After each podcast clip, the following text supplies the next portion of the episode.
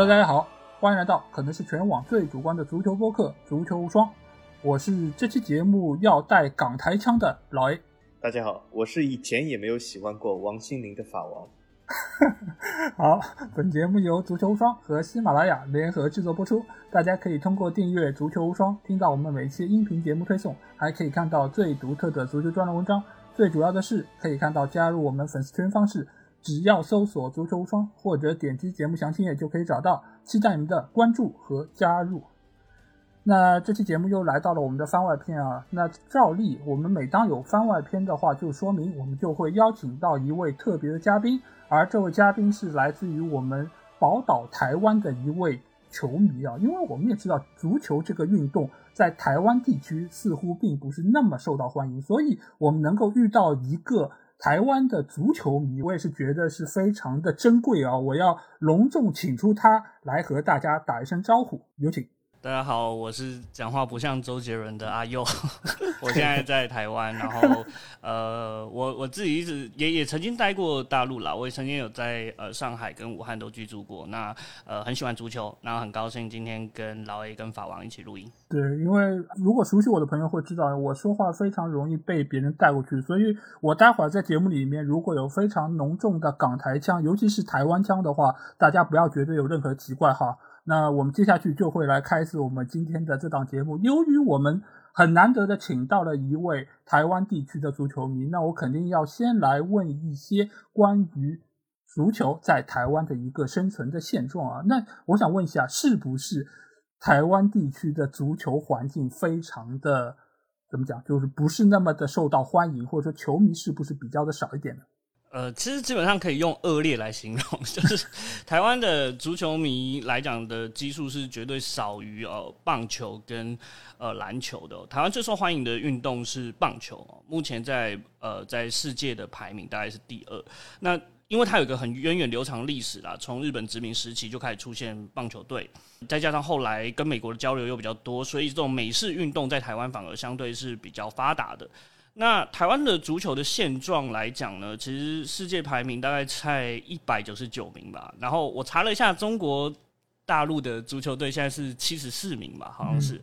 那我们其实最高最高也没有突破百名过，大概在一百二十一名，就是从有这个记录以来，目前最高排名大概一百二十一。那台湾的话，职业联赛是非常不发达，都不用特别讲，就是说，呃，大概有呃气甲联赛 T Two。好，五人制足球跟木兰联赛，木兰联赛就是女生的这个足球联赛。那台湾其实普遍来讲的话，参与比较多，大家能够参与的是五人制的足球是比较多的，因为它比较符合社区型，跟小朋友呃参与度会比较高一点。那台湾的现状就是说，踢球的人就是基本上呃小朋友居多，到越大就越少，然后基本上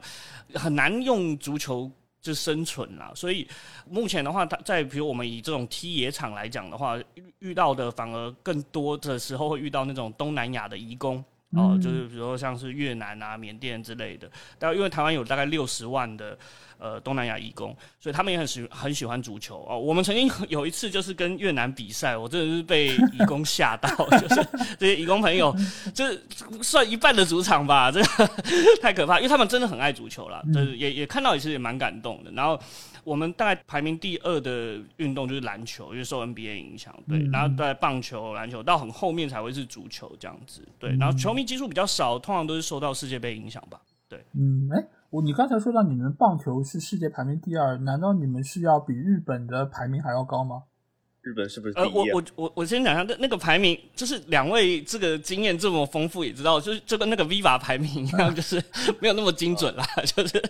就是它不是一个绝对的，就是它是棒垒球，所以它可能把我不知道它那个计算，因为我不是真的棒球迷，所以我不太知道它那个计算的方式，但我相信它跟那个 Viva 的排名是一样的，就是不会这么精准。对对对。就是我我自己觉得啦，就是台湾的话，呃，其实真的这种足球运动还是靠球迷去支撑啊。就是说，每四年一次的这个世界杯，然后都会吸引更多的球迷进来。那呃，实际的目前的踢球的场域跟环境其实都不是很好，就是说它不像比如说在大陆你要踢个野场，然后你有很好的场地，其实都没有。对，然后甚至台湾现在目前有比较合乎规范的场。域都是台北田径馆哦，就是只有大概只有这一个，对，哦所以就是现状是还蛮那。就是说，你们的小巨蛋就是开演唱会用的，而不是真的可以踢足球用，是吗？对对，没没没错没错，跟足球没什么关系。我也一直觉得很奇怪，就是为什么我们台湾有那么多巨蛋，然后都不能拿来踢足球的？对对，那可能主要是因为你们那边的演出市场比较的饱和，所以说这些场地不够用，所以都借用这种各种各样的巨蛋去开演唱会，而不会去比如说足球赛，因为毕竟看球的人比较少嘛，这个市场决定了一切，是不是？是啊，因为就拿这个看球的呃地方来讲好了，我们因为这个算是比踢球还要再更基础的，就是说你你一些球迷你们能够聚会的地方。那台湾其实像经过疫情之后就更惨了，原本已经很惨，就是说你一些球迷你要聚集看球的地方就很少，台湾就大概就两家吧，目前在台北啊，台北台北大概两家，一个叫 Brace Monkey，就是铜猴子，然后另外一个是叫查理。那呃，前面我提到那个铜猴子，他就是那个偶像剧《我可能不会爱你》，还有曾经有拍过一段，因为我介绍给大陆的听众听啦，就是如果有印象的话，他们聚会的一个酒吧，那。基本上其实都是靠这个外国的球迷跟台湾的少数少量的，因为台湾还是有很多欧洲人嘛，那他们也会看球之类的。嗯，对，那比较有印象，近年的看球活动，就就我撇开世界杯，因为世界杯不用讲，因为世界杯就是属于大型的。那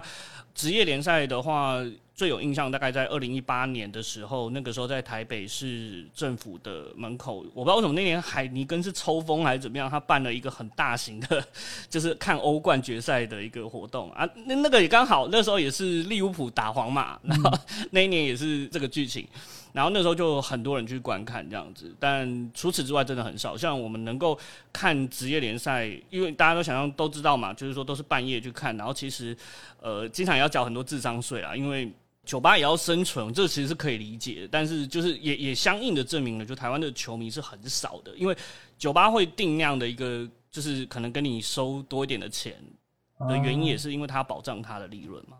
那就是说，你们那边的话，相对来说没有我们这边所谓的什么球迷会啊，或者说有这样的一个团体组织，呃，有没有这样的一个形式？有有有，像我自己，因为我是皇马球迷嘛，那呃，皇马球迷的话，大概就会有像是就是在脸书上面会有这个 Facebook 的专业粉丝专业，也会有这个 Line 的群组，就像我们这个呃微信群，足球无双也有自己的这个微信群嘛，那就类似像这样。那我们会组织比较多的都是线下看球的活动，嗯。就是大家一起哦约一约，就是说去哪个场地看，大概是这样子。对，那最多也就是这样，也不会嗯，包场或怎么样。哎，那我想问一下，你们在就是台湾地区的话，就是哪个俱乐部的球迷是最多？是皇马吗？呃，不是不是，是英超。嗯呃，利物浦可能算多啦，然后曼联吧，曼联也算多，这是有历史因素啦。因为呃，如果大家有印象也知道，就是像詹俊老师，他以前也是在 ESPN 转播英超嘛。那呃，早期台湾的我们叫第四台，就是说呃，你那时候没有所谓的机上盒嘛，就是你缴了一点钱，你就可以看很多频道。那那个时候的很多这种呃第四台的体育频道都会播英超，呃，然后。呃，就是其他联赛真的播的很少，然后后来有一段时间是连英超都没有，到这几年才开始有，就是重新播欧冠。那好消息是最近好像听说英超要再重新被引进，就如果我们不透过外国的渠道的话，就是你看这个就很惨，就是台湾人我们想要用合法的管道看球赛都是很痛苦的。所以我我大概可以简要的跟大家讲，就是说五大联赛球迷依序啦，这是我之前看到一个统计，但我这个我先打个问号哦，它是英超、西甲、德甲、意甲跟法甲。嗯，那呃，西甲大家可能觉得会为什么会比德甲高的话，因为其实很简单，那时候是因为有梅西跟 C 罗嘛。但我我现在很怀疑的原因是因为这两个人都已经不在了，所以我觉得应该已经没有到德甲这么多，因为台湾有很大量的德国球迷，对，就是说你除了英超的族群以外的话，拜仁慕尼黑应该算是呃也是一个比较大宗的球迷的一个人口，对。呃那你们那边如果是要看五大联赛比赛的话，那这个是要额外收费的吗？还是在就是普通的频道就能看到？欧冠的话，我们通常是有正规的这个付费的渠道，有这个电视台转播，我们只要买那个权限就可以了。那呃，其他的话基本上都要透过国外哦，甚至是非法的管道，要不然其实这就真的看不到，因为也没有呃体育频道愿意去买，因为没什么人看，嗯对，就是。大概目前的状况。所以说你们就相对来说，呃，就是看球的渠道也是比较的有限，而且这个我不知道是大概是多少钱呢？就这个和我们国内的就是付费看球的这个资金来比的话，到底是更贵还是更便宜？大概多少钱？因为我们其实我我们台湾通常会有那个 cable，它就就是机上盒。那你通常买那个机上盒就会有呃有一个频道叫艾尔达哦，它也是经常转播世界杯的。那通常就是你有买那个权限，基本上都会有。基本上大概在一个月可能一千多两千吧。但是因为那个那个不能算是说哦，我它不像是。呃，你你只买一个体育，你是买基本上是一个包装这样子，就是说你可以看很多的节目，那体育只是一个部分。OK，我明白。那就相当于你们不会额外的再去购买就是足球包这样的一个形式，而是它是包含在一个大的机顶盒的一个就是范围里面啊。那其实应该也对对，比我们肯定还是要贵一点，但是实在可能是你们那边足球比较小众，所以它没有单独的开包，而就是说来供大家来选购。因为一般来说，你只有成一定规模，或者说有足够的人群，他才会做这样的一个行为。对，一方面也是我们互联网的专门的体育的做这个类型的比较少了。比如说像在大陆，你还会有几个呃这个视频网站，它会专门那么爱奇艺他们会特别去买。可是我们连这这方面的他都不会特别经营体育，所以就显显得比较难困难。嗯，那这确实是有点惨淡啊。那我想问一下，你们那边就是真的踢球的人，就是说你们比如说作为台湾的本地的居民，你真的踢球的人多吗？或者你们的地方队是通过什么形式组建起来的？现在有那种体校啊这种形式吗？还是会有自发的俱乐部里面在挑人？我们的话，其实说起来是蛮悲惨的，因为我看过很多这相关的报道，就是说足球经常是作为那些比较贫困的家庭哦，就很少数是他家里面真的很有钱，又想培育他成为一个足球的足球员。嗯那通常呢，都是他家里面家境很困难，那足球是成为他升学的管道哦，比如说他从初中、呃高中一路上都透过足球哦，然后获得大学的学历。可是当他到了大学的时候，就会发现一件事实，就是他没有办法透过足球去养活他自己，但他可能依旧会参加，比如说像是呃职业联赛，就我刚刚讲的气甲联赛，然后或者是像是呃五人制的足球的联赛，大概是这这样的一个方式。就是他还继续踢球的原因，主要是他要保持他自己还，比如说还能够待在大学，有点像这样。就是说，所以我们台湾的足球员的处境是很惨的。应该说，台湾的足球的历史里面，我们能够获得好的成绩，都是因为跟呃，不管是香港或者是海外的球员加入是有关系的。嗯，就是也是某种程度的规划，就类似于是这样的一个手段，才能够有稍微水准高一点球员来到球队。那确实这个处境，对，其实那个还蛮好玩的。那个早期的话，香港人的加入其实是很重要的，因为呃，我不知道大家有没有看过《古惑仔》，就是里面不是有个牧师嘛，就是他叫林尚义哦，就是在那部电影里面就是很有名的。然后它里面就是演就是一个牧师，然后呃，他里面有秀一下他这个踢球的技法。对，然后这位林尚义他其实曾经是呃代表呃当时的中华台北队参加东京亚运会，呃，在一九五八年的时候。然后那时候卫冕了亚运会的冠军。哦，所以其实当时你就知道那时候那些香港人在台湾来讲是真的很强，我们可以拿到亚运金牌，就是我们现在可能两岸都不敢想这件事情啊，就是说我们拿到亚运会的金牌。那零九年也曾经有一度有一个短暂的旋风，可是你看都是跟本土的球员是没有关系的、哦，就是说，呃，那时候是一个比利时的华裔的球员叫陈昌元。然后他加入中华台北队啊、然后这位陈昌元他曾经是在中超跟比甲都踢过球。不过很好玩的事情是，台湾的足协为什么发现这个球员，是因为当时的公关的组长他在打 Viva 游戏的时候，发现里面有一个叫 Savio Chen，然后他觉得很有趣，他就主动联络了这个球员。最后把他引进进来，然后当然很很够意思啦，就是说他很很愿意，就是呃来台湾这边踢球。呃，我自己本人是曾经在呃台湾跟越南的比赛的时候，曾经是有跟就刚好他坐隔壁，然后还有合照这样子，他就是一个人很 nice。那也由于他的加入，那时候台湾就有一波就本土的足球的一个复苏哦。那时候台北是田径场破纪录，大概有一万五千名的球迷就是进场观看球赛，呃，也算是打破了我们一个记录这样。那确实是属于你们当时的一个足球方面的一个高峰。但是这种事儿，你没有一定的群众基础，还是迟早会落回到原有的一个水准之上。那你刚才其实也有提到，你是一个皇马球迷，对吧？那其实最近一段时间，皇马的话题也是非常的呃火热，而且在我们的群里也是引起了非常多的一些热议啊。那我想先来问一下，你是通过什么样的机缘成为皇马球迷的呢？哦，我先说一下，其实我跟在中国大陆不一样，不是从小你就能看很多职业联赛的。那我一开始当然也是受到世界杯影响，我自己那时候很喜欢喜丹哦，我自己踢球我也很喜欢喜丹的那个方式，但当然他那个很难了。但是我意思就是我真的很喜欢这个球员，呃，尤其是零六年对我影响很深刻，就对于他的那种拼劲啊。然后印象很深刻，就是我们我们叫席丹啦，你们应该叫齐达内，我记得。对对。然后呃，所以受到这个世界我们这里叫阿仙奴，你们那里叫对对。对，我们叫阿森纳。对我后来当然就是因为席丹的原因，然后喜欢哦皇马。然后后来加上本泽马一直是我蛮关注的球员，然后在我学生时期的时候，他那好像里昂的时候就很强了，嗯，然后他从里昂来皇马之后，我就当然就是会延续的这份爱戴，然后一直到他现在，所以我也可以算是本泽马个人的球迷，所以我我一直都还蛮爱看皇马。那我觉得他就是一个慢慢叠加的，就你回来台湾之后呢，然后你又遇到一群同好，他都是皇马的球迷。哦，我也认识很多这种，他原本是各行各业的，有喜剧演员啊，然后有可能开酒吧的之类的，就是他会有一个你内卷吧，就是你慢慢的跟这些人熟悉，然后你要想嘛，在台湾你能够遇到这些球迷也是不简单的，对，你要有必须很有热情，然后你们会组织在一起。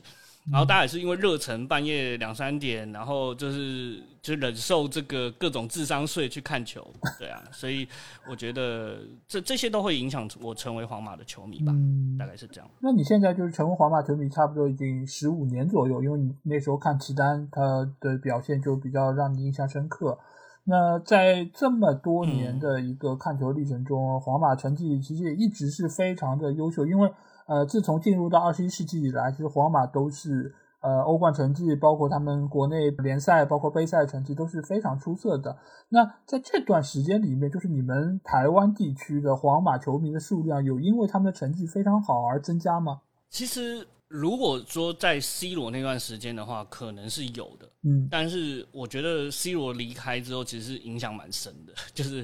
没有那么多。但我我一直都不觉得皇马球迷是在台湾特别多，我觉得主要的原因是因为巴萨球迷太多了。哦，我我就说台湾的球迷的结构很大程度上受世界杯影响嘛，嗯，那 C 罗他再怎么样，他在世界杯的表现啊，当然曾经在欧国杯葡萄牙拿过冠军，可是这边在世界杯的赛场上面，葡萄牙。一直都还好，就是没有到那么强。但是像是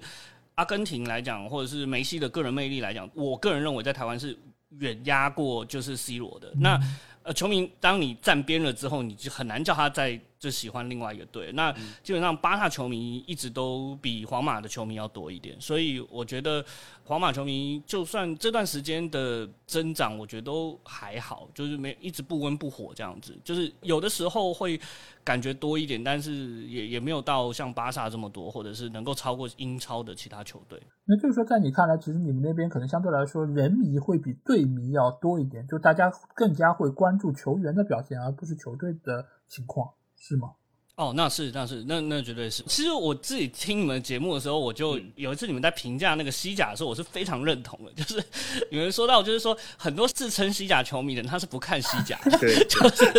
我觉得这个我非常认同，就是这是真的。就是所以我觉得这没有办法。但台湾这个还有结构性因素，就是说你想看也未必那么方便哦，就是这样子。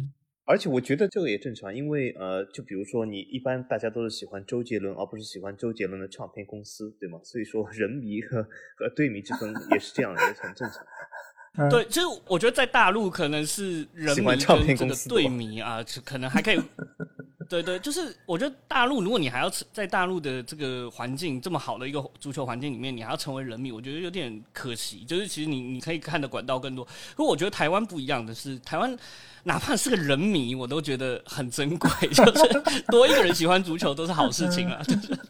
就没有什么好鄙视人家的。我自己是这么看，我是我自己从来不会鄙视说什么啊，你就是什么梅西迷啊啊，你一下子巴萨，现在又变成 PSG，我我完全不会有这个觉得我应该批评你或怎么样。因为在台湾，你能够成为一个球迷哦，已经很棒了。明白，明白。这你这个心态就跟什么，就跟我们说啊，在上海。你不要说你的上海话说的是不是标准，是不是字正腔圆，你能够说就已经很好了。不管你用什么方式，只是说个把词汇也可以，这已经很珍贵了，太少太少了。没错。那最近一段时间，皇马球迷其实也是非常的忙碌啊。除了他们刚刚拿到了欧冠的冠军啊，最近还有一件事情也是非常的受到各方的关注，那就是姆巴佩的加盟事件啊。这个也是一个风波吧？我觉得从一开始说好像已经铁定了，对吧？要官宣了，已经是草签合同了，等等等等，到最后他是选择留队大巴黎。那这个事情，你作为一个皇马球迷来说，你是怎么看待的呢？我觉得牵涉几个层面啦，就是说我自己在呃皇马群里面也有在跟别人讨论，然后或者是呃我自己实体看球的时候，也有跟别人讲过我的个人看法哦。就是因为像皇马球迷有一部分真的是很激动，就是会骂人家什么母狗啊，就是讲的很难听。但我个人的判断是跟我过去是一样的，就是说我就分几个层次来讨论。就是第一件事情，姆巴佩有错吗？我个人认为姆巴佩是没有错的，为什么？因为我真的觉得他背后牵涉一个呃，台湾叫媒体试读，我不知道不晓得在大陆叫什么，就是说我们怎么去判断媒体带给我们的资讯哦。我我个人认为这段时间以来，对于姆巴佩的很多苛责，是因为社群软体呃传播了很多像是阿斯报啊、马卡报这种呃西班牙媒体。那他们本来就是一种不嫌热闹的这种报道风格，所以其实你仔细看，其实我觉得姆巴佩一直没有很直接的表态嘛。我觉得他这这个层次上面跟多纳鲁马或者是格列兹曼的状况是完全不一样啊。当然，两位可能跟我的看法不同，但我我的意思是说，我自己的归类里面，我会认为他跟这两个球员的整个媒体运作是不一样的。所以你要说他抬价，我觉得是。不合理的，就是有点是你基于了媒体的资讯，然后有点过度的解读，所以我不认为姆巴佩有什么错，就是他个人方面。那后面一个层次，我我觉得是姆巴佩他背后牵涉真的只是球队经营嘛？就是我很怀疑这件事情哦，因为我自己觉得姆巴佩他还有一一定的程度是呃，皇马其实我觉得对抗的不只是一个球队啊，就是 可能是甚至是两个。国家等级的一个势力，因为世界杯会在卡塔举啊，你们叫卡达尔嘛，我们叫卡达，那会在卡达尔举办。那我觉得，虽然姆巴佩在我们球迷心中是很棒的，可是就如同我们刚刚还在讨论梅西，还在讨论 C 罗一样，就是他在媒体的曝光度，我觉得并没有，就是所谓的非球迷或者是一日球迷。就是让他们能够了解他有多强，所以他如果要占据呃在卡达世界杯的某种媒体上面的红利的话，我觉得这也是他个人判断的一个标准。所以除了钱以外，还有这个红利，这媒体的红利。所以我觉得卡塔尔一定是给他可能某种，我我觉得这个但我自己。推测的可能是有，但另外一个部分呢，我特别想要分享的是，因为我姐夫是巴黎人哦，他就是就是在巴黎土生土长的，然后他也是大巴黎的球迷。我曾经跟他讨论过这个问题他跟我分享一个事情，就是说，其实呃，姆巴佩在华人的这个球迷心目中，当然就是呃，他可能只是这么简单的做判断，可是。其实他在上一次世界杯踢丢点球这件事情，在法国是有很严重的形象内伤的，可能不亚于那个贝克汉姆那个时候发生了很多事情。对，所以我觉得其实他其实是知道这件事情的，所以我不觉得所谓的法国的两任总统啊，不管是萨克齐或马克宏的未流是重点，而是事实上面他。必须顾虑这一块，就是说他怎么样还能够在法国人心目中保持一个形象，而且毕竟法国人口在足球世界来讲还是算蛮多的，而且他的本命区啊，就是说他自己的根据地，所以我自己觉得，嗯，这件事情是要故意的。我我我再分享一个例子啊，就是说我姐夫有个朋友也也是法国人，然后他就从那次踢丢点球，哦他就他也是 PSG 的球迷，他就再也没有分享过任何姆巴佩的资讯。在他的 IG 上面，所以我觉得其实呃从这点来看的话，我也觉得它牵涉的东西就已经不是简简单单的两个球队的问题了。嗯，那当然，我最后就是讲一下，就我觉得皇马应该要有一个什么样的心态哈？我自己觉得就是皇马就是每年买人也这太多了，来来去去，你看我们花了那么多冤枉钱，在阿扎尔跟贝尔都过了嘛，对啊，所以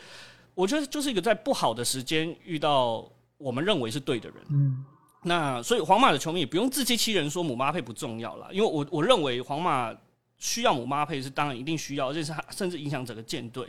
只是不需要过分的追求，因为这个价我认为抬不起。从我上面的两个叙述来看，就我认为已经你再怎么抬价也不不好。那其实所以也不需要去苛责任何人了，因为我觉得对于姆巴佩来讲，我立场就是，嗯，你也没有什么必要骂他，而且骂他对我们来讲没什么好处嘛，对不对？说不定他那么年轻。他搞不好还会再来，但我看现在这个机会是很难了啦，就是双方的球迷已经骂成这样了，所以我觉得这个概率会越来越低，这是蛮可惜的。嗯大概是，但是我是觉得，就球迷来说，或者说阿斯报的这个某某主编，其实他们见风使舵的能力也是很强的。就是一旦姆巴佩放出一点风声说啊我要来皇马，你相信我，就是尽管那个阿斯报主编说我们永远不会欢迎你，我们永远不希望你来到皇马，但是等他如果真的想来的时候，他会第一个张开双臂拥抱他归来，而且他会觉得他是对吧？认清了时事的，识时务者为俊杰嘛，对吧？这个其实我觉得他们的变化会非常的明显。我当然作为皇马球迷是希望有这个结果。对，那其实这件事情呃也是最近一段时间引起了很多的风波，包括在我们节目内部啊，因为法王也是对于皇马球迷，包括姆巴佩加盟这件事情，也是作为他高露无双节目的第一期内容发布了。发布之后也是引起了各方的一个反响啊，就是在我们的评论区也是有多达一百条的这样的一个回复啊，包括在我们群里也是引起了多轮很复杂的这个争论。而为什么我们今天会邀请阿佑来到我们节目？一个方面当然是因为他是一个宝岛台湾的球迷，这个非常珍贵；另外一方面也是，呃，他其实来到我们群里的时间也蛮长了。当时他加群的时候，哎，我们看到哎有一个台湾地区的球迷来，我们是觉得很惊奇的。但是他之后也很少在群里说话，所以我们也并没有对此引起过多的关注，而且我们甚至觉得，呃，这个微信的地区的标注，因为本来就是。可以随意标的嘛？就很多人不都是什么冰岛的地区的，就是人、人，所以其实我我们也没有把这件事情当真。但是就突然之间，在某一天，阿佑就来到了群里，然后对于法王的之前所有喷皇马或者说是喷皇马球迷的那个事件，他是做出了自己的回应。而由此引发了他和法王之间的一个冲突啊，所以在这件冲突发生之后，我其实就很好奇他们两个人在当时的这么一个心态。首先，我先想来问一下正方的阿佑吧，就当时你为什么会突然之间说出那句话？因为那句话是很多的皇马球迷会说的，但是从我们现在对你的了解来说，我觉得那句话似乎不应该出自于你的口中。当时你是怎么想这个事情？呃，你要不要说一下哪句话？我有点忘了是哪句话了，因为我们听众朋友们也不知道。对我复述一下原话好了，我先讲下前因，就是因为两位都刚刚也说了嘛，就是说我在群里面很久，就是比较潜水的状态。那我也关注了大家很多讨论。那我会听法王那个节目，就证明我。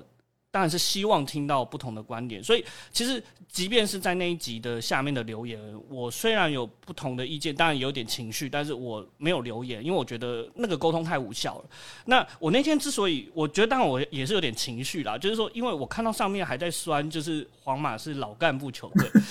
其实你们也不止一次说过他是老干部球队，但是我那天的心态是怎么样？我那天心态是，那天我家里办喜事，你有需要这样吗？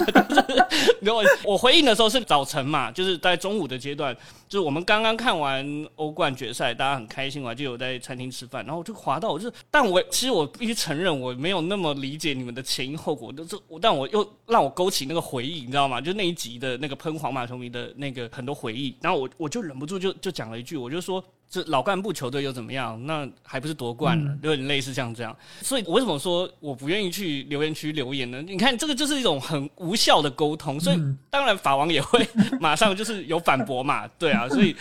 所以就是我觉得一开始是真的蛮无聊的，就是。那我我自己说一下我自己的，我觉得抛开这些就是呃情绪的东西，我我自己认为就是说，呃，我听那个高如无双的那个节目，我甚至我在回的时候我都忘记人家那个节目叫高卢无双，所以他站在 PSG 的立场也没什么错，因为我听你们节目，我也没有在管标题。那我其实是这样想了，那节节目其实批评很多。皇马球迷的观点，我会比较倾向称之为极端球迷的观点，我是都认同的。但是，包括像是皇马的很多这个球迷的操作，我也是比较认同。但是我比较不能认同的是，那个时候是好像讲到一句话是有点开地图炮了，然后那个状态我就会有点不能接受，因为我会觉得没有必要这样，因为我觉得还是有很多球迷，呃，可能像我一样，还是保留的对于这件事情的理性的判断。我自己回想起来的话，可能是那个地图炮的那个关键点，但我相信那时候法王可能他等下可以讲讲看，可能也是带有一定的情绪啦。我我在猜，所以我自己在那个状况下，我就会觉得说，不需要去针对一个整个大的球迷群体去做地图炮，因为不见得所有人都是这样的看法。因为如同我刚刚所说的，我我也分了几个层次去分享我自己对姆巴佩事件的看法，而且其实我也也有身体力行的。劝阻过，不管是在 Facebook 上面，或者是实体的球迷的聚会里面，我我有跟他们谈过，虽然我觉得他们都不能接受，就是还是要骂母狗啊 什么之类的，就是，但是我已经尽力了哈，我就我只能这么说，就是说，所以我就说，在那个状况下，我比较不能接受，大概是这个点，大概以上。好，那现在我们有请反方选手啊，那反方法王当然是呃，当时对于阿佑的这个。说法你是怎么样做出回应的？而且你对于他现在的这个看法，你有怎样的一些看法？在讲之前啊，我首先讲一个故事啊，就是以前我们都知道一段历史叫三国。其中有一段就是孙策大战太史慈，对吗？这个故事其实叫什么？叫不打不相识。所以说这个 呃，通过我和阿佑这个经历呢，其实呃，充分证明了这是我和他就是孙策和太史慈。所以说打是打了，但是呢，不打不相识。那么打完以后呢，我发现阿佑还是一个非常讲道理的人，而且呢，就是说他说的这些东西呢，的确也是有道理。那么当时我是怎么想的？大家其实都知道，呃，老 A 肯定也知道，就是在简中这个媒体环境里面，这个皇马的球迷。是什么样子？那么整个这个气氛或者这个气势是如何的？所以当时呢，其实出现有任何的这样的维护这个皇马，其实我一点都不奇怪啊。为什么呢？因为那个时候我第一反应就是，哎呦，呃，又来了，又来一个，那我机关枪又要拿出来。对吧？本来我想我机关枪已经放好了，那那最好拿出来，对吧？因为我也告诉阿姨哦，就通过这次事件，其实我这个黑名单上的人都有可以凑成一个连啊，所以说这个机关枪已经已经打红了，都已经呃还继续往前冲，对吧？就像我当时说就像丧尸一样。那么这个时候我就是呃第一反应就这样，哟，那么再来一个，那么我再机关枪扫一下。但是扫这少次我发现了，原来有的时候扫扫也会扫到友军啊。那么，呃，不好意思，就在这里。但是呢，阿佑说了一点，就是说，其实也是引发了我的思考。就是其实我当时在我做这个节目里面就已经思考过这一点。呃，大家其实听我《高露无双》里面，我其实就讲过一句，对吗？我说这个整个东西，呃，有皇马球迷是无辜的嘛？我说肯定有。但是我说我机关枪扫的时候顾不了这么多。啊，因为为什么大家都往前跑，对吧？那么我的看法是这样：整个皇马，如果你讲这个皇马把它算作一个整个团体或者一个群体的话，那么里面必定有各色各样的球迷啊，而且这里面代表不同观点的、呃不同背景的或者是不同看法的是非常多的。但是呢，我们非常遗憾的或者是非常显眼的，我会看到其中有一个非常大的群体，他们有一个差不多的观点啊，他们这个观点攻击性比较强。尤其是针对一些球队啊，尤其是针对一些小的球队，或者针对一些发家的球队。那么，呃，从这个角度来说呢，所以说我这个机关枪必须要打一下。那么，而且呢，就有的时候我们看过一些这种丧尸的电影，对吗？有的时候你会发现，机关枪打红了，它还不停的往前冲，对吧？大家看过《釜山行》什么什么，有用吗？没有用。那这个时候，一般就是这个韩国片里面总会有个什么剧情，什么金正恩出来拿了核弹什么的，对吗？那么这个时候核弹一炸，对吗？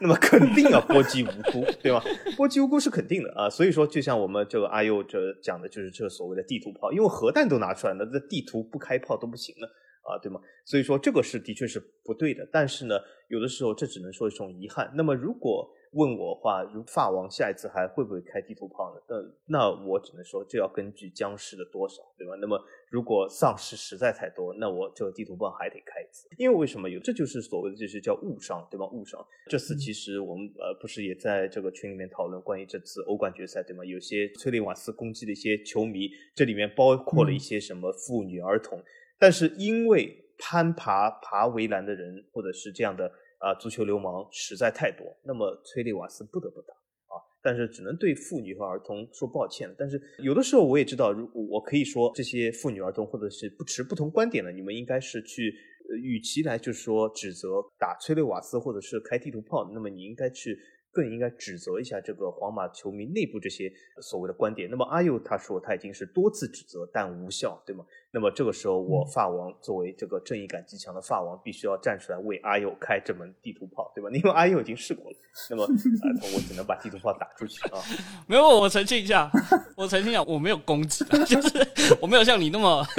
攻击性那么强，因为对我来讲，他们还是球迷嘛，就是跟我还是同一队，我是比较用。就是沟通的角度，嗯，就是没有必要，对我们也不是好事情，有点像这种方式，对对。那其实就是你们两位在面对同样的一个事件时候，采取了截然不同的两种方式。那么一个是属于那种比较温和派的，就是循循善诱的，然后希望可以用这种良好的思路逻辑来感化对方。而另外一种呢，是选择了比较激烈的，就是我要拿出我的加特林，然后用我的所有的猛烈的炮火去轰炸他们，把他们弄醒也好，或者说是把他们摧毁也好，就是用这样一种比较极端的方式，可能会更加有效果。那你们二位就是可以来互相评点一下对方这种做法，而且你们觉得对方这种做法是不是比自己的这种做法可能更加有效呢？那正方先来还是反方先来？那么我先好了，好就我做客嘛。那我在跟两位在讨论这个我们今天这期节目的时候，我我后来有归纳，就是说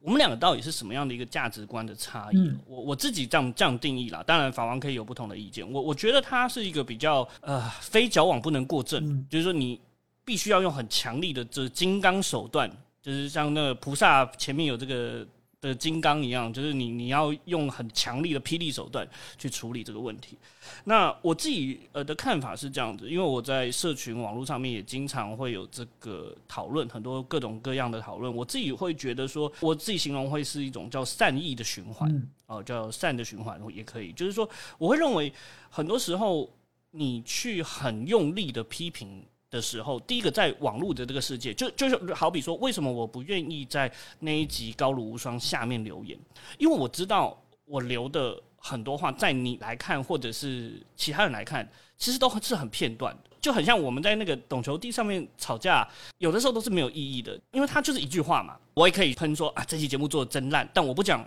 烂在哪里，或者是我就不理你，我骂完一句我就跑掉了，然后你再来喷我一句。大家要想一件事情哦，就是说第三方会怎么看待这个问题哦？如我们两个过完瘾就算了啊，可是第三方看的人可能会有不同的解读。有人可能会觉得我啊，你怎么那么没有素质，在人家节目下面留言留这种话？那也有可能有的人哎，反过来看一下，他会觉得说。哎，这个主播是不是没有什么雅量？他都不懂前因后果，你你懂我的意思吗？就是说，所以我我认为现在的资讯是非常的碎片化的，就是说，所以很容易被断章取义，然后又造成新的恶意的想法。就像我自己也很开心，就是那天早上我好险，我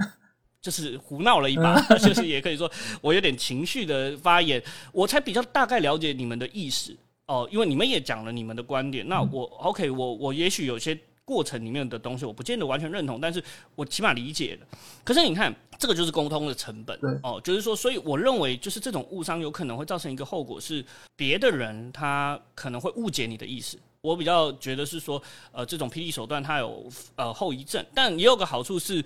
呃，起码让这个问题被被彰显出来了。哦，比如呃，在那期节目，我记得就是比较重点批评的是这个皇马球迷的高贵感。我觉得高贵感这个东西就是一个很值得拿出来讨论。也许我们后面可以讨论了，但是我我的意思就是在这件事情上面，我觉得是是有点出问题的。那我自己会用这个善的循环的这个想法，也算是多年的经验啦。因为我自己在呃这个社群网络上面经常会发言讨论之类的。哦，我自己曾经有过一次，是我举个例子哈，一段小故事，就是我在奥运的时候，在东京那个奥。奥运的时候，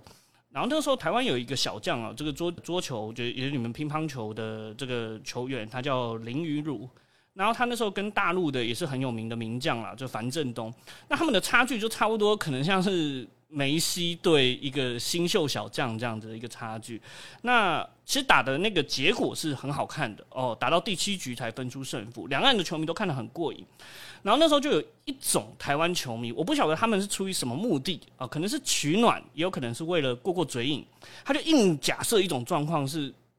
对岸的球迷在嘲讽林于如，觉得他怎么样怎么样，然后就是会用一些比较恶意的方式去揣度对岸的球迷大概是个什么样的心态。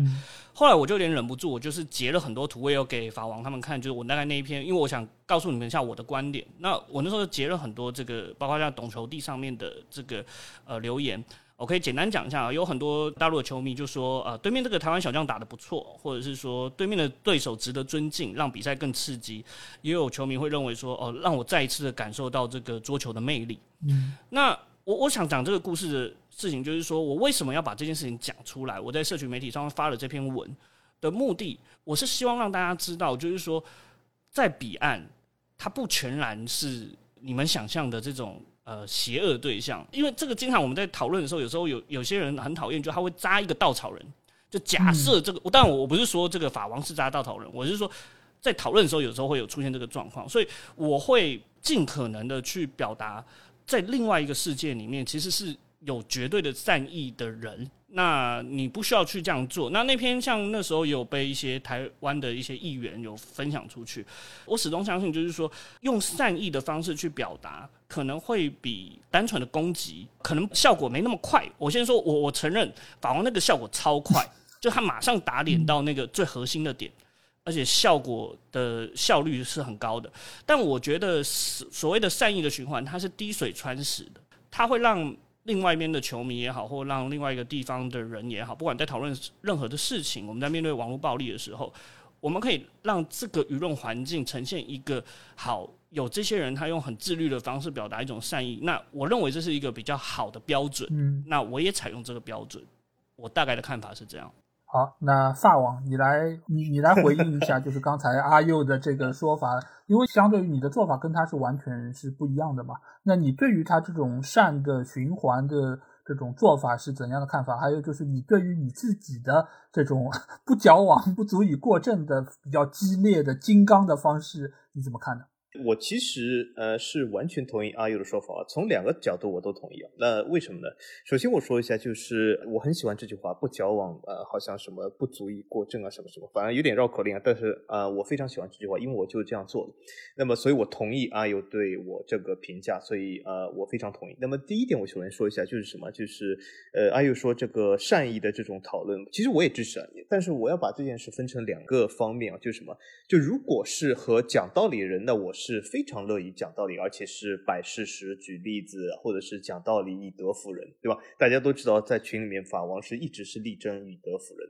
所以从这个角度来说呢，其实如果是真的是善意的讲道理，我也是非常乐于的啊，而且我也是非常欢迎的。但是有的时候，这个世界上，这种我也会发现，呃，你可以和一个讲道理的人讲道理，但是一个丧尸如果要冲上来咬你的话，你还和他说，等等，我要跟你讲道理，你咬人是不对的，对吧？呃，像唐僧这样，对吧？说妖是妖他妈生的，你人是人他妈生的，所以说这个，你跟他说你这样咬人是不对的啊，你这样咬人是没有意义的，对吧？但这个时候啊，我们往往会发现，你跟一个丧尸说你咬人是没有意义的啊，接下来会发生什么？接下来是什么？他仍然会咬你。那么这个时候，我就是觉得，呃，我与其跟他讲咬人是不对的，我直接一把枪掏出来，对吗？那就算了，对吧？呃，所以说我是这样看，就是两面性，一个是和讲道理人讲道理，但是和丧尸啊，那一定要用呃，刚才阿佑说这种雷霆之势，就像呃刚才也讲了，就是呃，如果你跟一个讲道理人，对吗？警察叔叔可以在这个马路上扶老奶奶过马路，但是你跟一个不讲道理的足球流氓，那么这个时候我就是不是扶他入球场，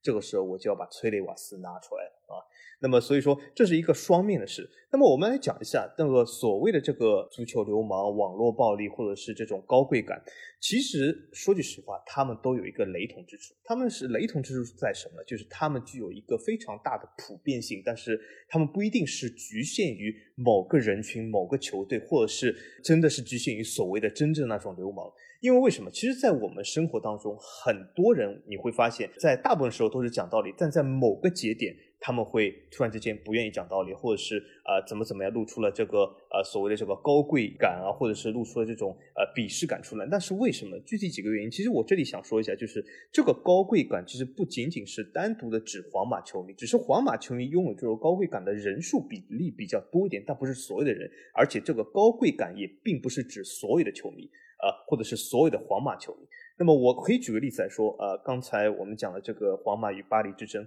我甚至可以告诉大家，巴黎圣日耳曼球迷里面都有高贵球迷，为什么呢？而且这些高贵球迷其实是切换的，他们比如说在和皇马的争斗中，由于皇马球迷的人数众多，他们成了受害的一方，或者是成为了弱势群体。但是这个弱势群体转身又立马会成为一个高贵群体或者一个强势群体，在什么时候？在他们去面对一些发家里面一些小的球队的时候，比如说我经常性的会看到巴黎的球迷在欺负一些什么呃圣埃蒂安球迷啊、马赛球迷啊，或者各种各样比他们球队更小的这种发家球迷，对吧？所以这种情况就是说，代表这种所谓的受害者其实是随时可以转变成那种施害者。所以这个问题的本身不是你是哪个球的球迷，而是本身就是心里面这种魔障啊，就所谓的一定要去鄙视，一定要去高贵这种东西。那么这种魔障、这种高贵为什么会产生呢？产生的原因非常多啊，其中一个原因就是或者你知道的东西不够多，或者你你了解的东西有限，所以说在你有限了解里面，你认为你所支持的啊是最好的，那么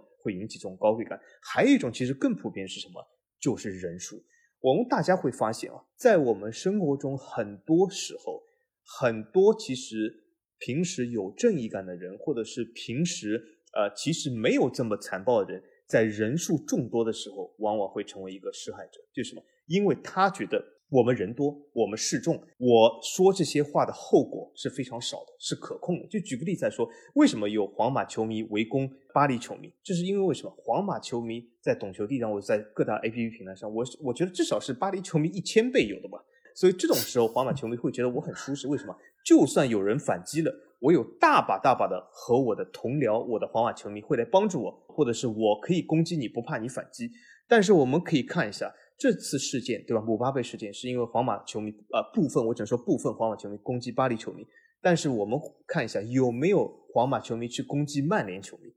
敢吗？或许不敢，因为为什么？现在老爷知道，曼联不仅仅曼联，还有罗粉也在曼联。这个这个这阵阵容是十分庞大的，这个是皇马球迷绝对不敢惹的。啊，你们看一下，皇马球迷敢去攻击曼联吗？绝对不敢，因为为什么？你如果一旦攻击曼联，那就是被人群起而攻之。所以说，这种所谓的施害感，所以是这种施害的这种快感，或者是这种高贵感，其实是有的时候就来自于这个群体，来自于这个整个人数，好像觉得我们这个人数众多，对吧？所以你才发现，如果有一百个人在欺负一个人的时候，一个再善良的老太太或许都会上去踹一脚。为什么？因为她觉得。这个成本是很低的，而且我是他们这个大集体的一部分，对吧？在欺负别人，因为很多人心里面或多或少都有这种隐藏的东西。而我，我的想法是什么？那么我们再回到刚才老 A 这个问题，我的想法就是，我有一个十分强大的支持弱势群体说话的这样的感觉。就呃，有的时候要支持这样的东西，我发现，在如今这个社会当中。你在讲道理的时候，会发现很多时候讲道理是没有用。那么，既然讲道理讲不通，那么我就用最厉害的这个手段来让这些人知道。因为为什么？如果你在一百倍、一百个人围攻的时候，你还和这一百个人讲道理，你会让他们围攻你的这个情绪更高涨，甚至他们自己认为他们会更厉害、更不怕你。但是这个时候，你拿一块板砖出来拍了第一个人，拍了第二个人，这个时候这一百个人里面有些人就会怕了。因为什么？后果出来了啊！对方不是那么软弱，所以有的时候我是想跟一些小球队的球迷，我我做这个高露无双，其实最大的愿望或者意愿是什么？并不是说我要反对一些什么皇马老干部球迷，我是想通过这个节目告诉所有小球队球迷，就是你们不一定非得要认，或者非得要就是呃别人人多势众了，你就要示弱了，你别怕他们，把板砖拿出来，看看谁的头比板砖更硬。这就是我想说的这样说法，就是不要怕他们，该出手的时候就要出手。这个说句实话，就是一种法国的精神，一种啊一种法国的精神，对吗？这种叫什么？叫 engage，对吧？就是这种法国的精神，就是你在遇到不满不公的时候，不要憋着，站出来说出来啊，用行动表示出来。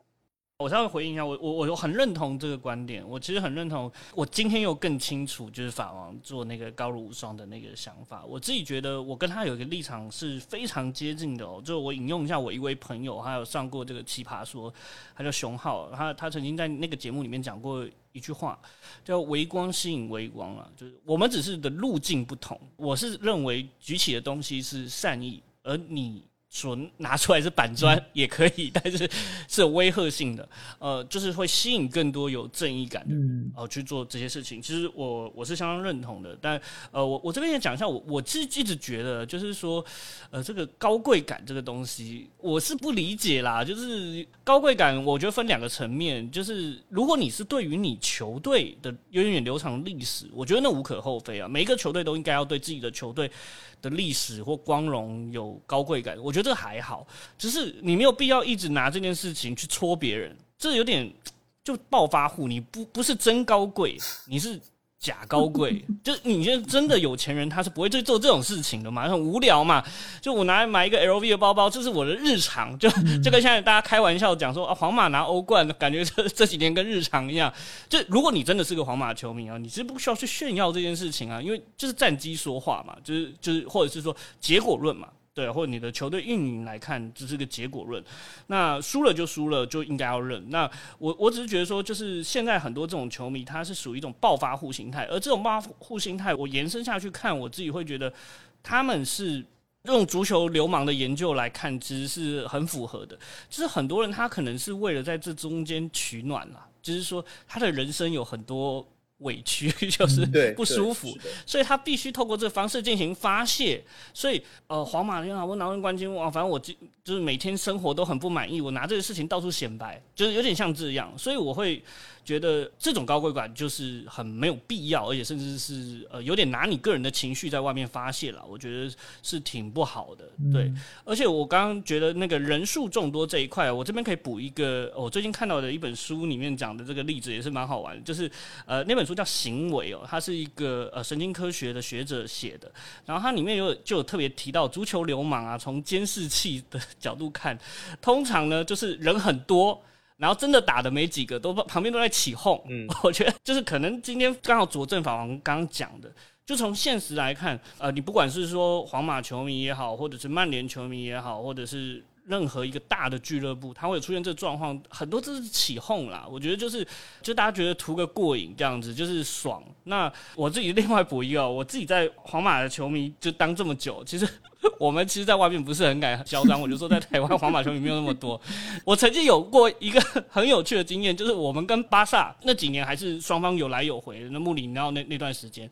然后我们是那种就是人数也不够多，人家妈那个巴萨一大堆人。然后我们就是，就是那种，而且那一场是国家德比嘛，我们那一次是赢的，但是你知道，我们连欢呼都不敢太嚣张，就是，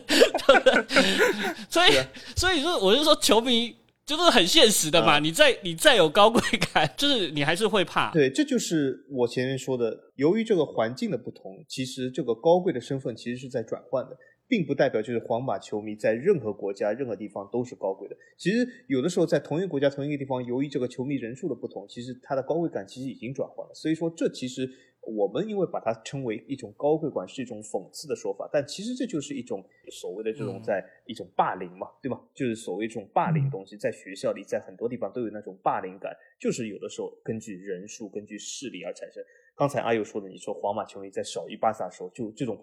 霸凌马上就没有了，因为为什么？为对方人数更多，你就不敢。所以说，有的时候就是这种卑微感，就是高贵感的另一个方向。就是有的时候，有些球迷会在看球的时候，由于对方人数众多，甚至自我产生那种卑微感，甚至是觉得我我喜欢这个球队就是弱的，就是不能说话的，就是呃说的就要怕事的。所以说我就是要极力的呃避免这样的东西。我所以希望任何的这种小球队球迷都不需要有这种卑微感啊。那我我想问一个问题，你们觉得这种小球队在这种中国大陆的这个环境的这个语境里面，他们为什么不会有？因为我自己水瓶座，我这边分享一下 我比较不同的看法，就是说，如果我今天是个小球队球迷，但很可惜我不是啦，就是皇马这么大，对我没有那个缘分啊，就是成为一个小球队球迷。但是如如果我是一个小球队的球迷，我以一个水瓶座的人来讲啊，我会觉得蛮自傲的，就是大家都不知道，有点像听音乐这样子，就是说。我喜欢的是周杰伦，可能大家就觉得还好。可是我喜欢的可能是一个某某的小众的歌手。哎，其实我觉得我自己觉得蛮对，他现在应该也不算小众。对，但我的意思是说，为什么你们会觉得就是说这些小众的球迷他们会会这么卑微呢？就是还是你们现实中看到一些什么样的一个对话？我觉得这个情况其实非常的常见的一个点是在于这些小球队球迷他本身对于自己是缺乏自信的，而且。他对于很多的球队的看法和逻辑，他也是基于那些强权的逻辑来看的。就比如说，你没有冠军，你就没有话语权，你就没有底气，你就不该在这里表现出你的自信。这个是来源于很大程度上我们主流的看法的一个压制。而且，你一旦有那些微微的抬头，你会发现什么？他会不断的打压你，他会用自己所谓的那种冠军数，他那种底蕴来不断的消磨你的信心。这种情况其实不只是在球迷中会出现，你在生活中的各方各面你都会出现。就比如说有一个一直考不及格的孩子，他突然之间及格了，他考到了六十五分，他非常非常高兴。这个时候旁边会有人冷冷说一句：“哎呦，才刚及格算什么呀？我们这些考八十五、考九十的人都没有说什么。”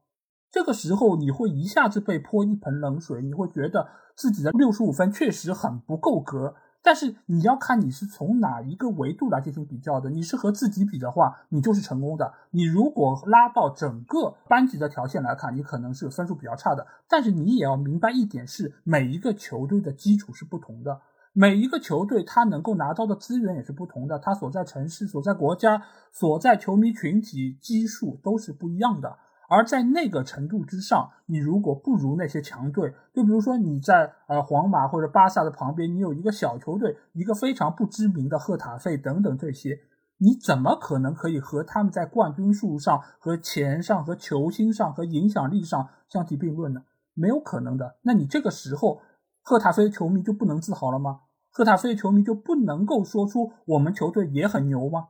当然是可以的，但是在我们简中这样的一个舆论底下，你就是抬不起头来的，你就是很糟糕的，这就是一个大环境所造成的一个情况。我觉得这个怪不了球迷本身，这个只是现在的一个情况造成了他们不具备能够大声发出自己想法的一个环境。而且刚才就是法王也有说到，就是好像在简中的环境里面。皇马球迷可能是大巴黎球迷的一千倍啊！那这个我其实也不太认同，因为你可以看到，在高露无双那期节目下面，有一个人说出了一句话：“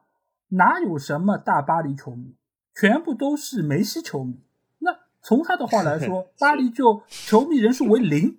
那皇马球迷的倍数那是无限大，对吧？所以这个不是一千倍可以来形容的。所以在这样的一个情况下，你会发现，就是球迷的人数。直接决定了他们话语的这么一个有利的程度。他觉得我躲在这么大的一块招牌下面，我是无比安全的。而我用这样的一种方式来对你进行攻击，那我也是能够立于不败之地的。所以这其实又牵涉到另外一个问题，就是什么？就是现在在我们的舆论圈里面有一个现象，就是立场先行。就是你在你发生之前，你已经把自己带入到了皇马球迷这样的一个群体里面，你似乎已经是代表了皇马。尽管你只是一个人，你只是一个所谓普通的皇马球迷，但是在那一刻，你的身形高大了起来，你的话语好像也有力了起来，你似乎代表的就是皇马，而。这个时候和你面对的那个球迷可能是巴黎的球迷，甚至可能是诺丁汉森林的球迷，而他们所代表的也是所在球队的一个立场。这样的话，你皇马去打诺丁汉森林，这个时候你的实力、你的影响力、你的钱是无数倍于对方的。而这样的一种立场先行的做法，某种程度上就已经是现在我们简中舆论环境的一个常态。这里我其实也要说到。就是我们在呃懂球帝上发生的一件事情，对吧？就是以前就是法王写的那些文章，他是就是赞扬了克伦克等等等等，但是因为是用我的账号去发的，而我挂的是一个曼联的标志，所以很多的球迷就说：“ 哎，你看，这不就是一个曼联球迷在那边写那个克伦克好吗？什么什么的。”但其实你要知道，这文章不是我写的，这个话也不是我说的，只是通过我普通的一个账号发出来，我只是挂了一个曼联的标而已，而我并不是从曼联的立场来说的这个话，但是对方已经会认为你是怎样一个立场，他会通过这个立场来喷你，甚至他。还会有很多的评论在那边骂曼联怎么样，就花了这么多钱买了什么什么人，水准怎么差等等等等。但其实完全就是鸡同鸭讲，他不是从观点的立场上来和你讨论这个事儿。那我不知道，就是两位对于就是立场先行这件事儿，你们对于这件事情有怎样的看法？我自己先。抛砖引玉啊，我自己觉得是这样，因为两位因为你们经常写这个球评，所以可能经验比我更丰富啊。面对这种网络暴力，我自己觉得，因为你的这个所谓的立场先行哦，我觉得在球迷群体是一个，因为他在互联网上面是特别有趣的。哦，因为我们在比如说迷某一个呃音乐粉丝的时候，可能那个跟球迷那种还有带有一点竞技感的那种，可能还是不太一样哦。就可以，你可以喜欢你的偶像，我喜欢我的偶像。可是，在呃这个球迷群体里面，他会有一个互相比拼的，有个结果论的东西，所以他经常会有点过分的以为自己是就是那个角色。但我不觉得这个东西是完全错的，因为如果没有热情就。对，我们还看什么球呢？对不对？我们又又不是球评，我们不是以此为生的。对，那一定都会有这个情绪的东西在里面。但我觉得刚刚讲到一个重要的重点，是你已经先定义了对方就是什么样的人，才去看什么样的论点。我觉得这个是一个在互联网讨论里面非常不好的。我自己有经历过类似的事情啊，比如说，我就以刚刚那一次我提的那个例子，就是东京奥运的那个例子。那很显然的，我看起来好像是在帮呃中国大陆的球迷说一句，就是说。人家有善意的球迷们不需要这样子。那时候也有骂我的人呢，就是说就漏收我嘛，就看一下我上面啊，你以前在中国大陆念过书，然后 难怪啊就是 你知道不是这这没有没有任何关系，就是就算有关系，那不是也是很合理的吗？因为你们没有这个经验，所以你们不会去用懂球帝嘛。那我用了，我找出来给你看，你又不相信，然后又觉得我是就是有特殊的立场，所以我觉得这个是现在在对话的时候是非常难避免的。对，因为他会揣测你的，他用一种阴谋论的方式去揣测你的个人立场，我会觉得那个是比较不好的。但我觉得要怎么去解决这件事情，我觉得是，呃，可能还是要靠大家的不要那么去脉络化的讨论问题。呃，就好像我跟那个法王之间的这个一开始算是争执，其实我自己后来想一想，我觉得就是因为我的讨论里面也缺乏了一个脉络，比如说，我怎么去体验。你们在比如像是懂球帝里面遇到的这种像丧尸一样的暴力，那个我们皇马球迷在台湾真的有点像小媳妇，就 是就是那个高贵感是没有用的，你知道为什么？因为你说你什么十四冠，然后你被人家屠杀了，那那不是很丢脸吗？所以我们通常就是我们皇马球迷大部分都是比较像是说静静的看球就好，你不要那么嚣张，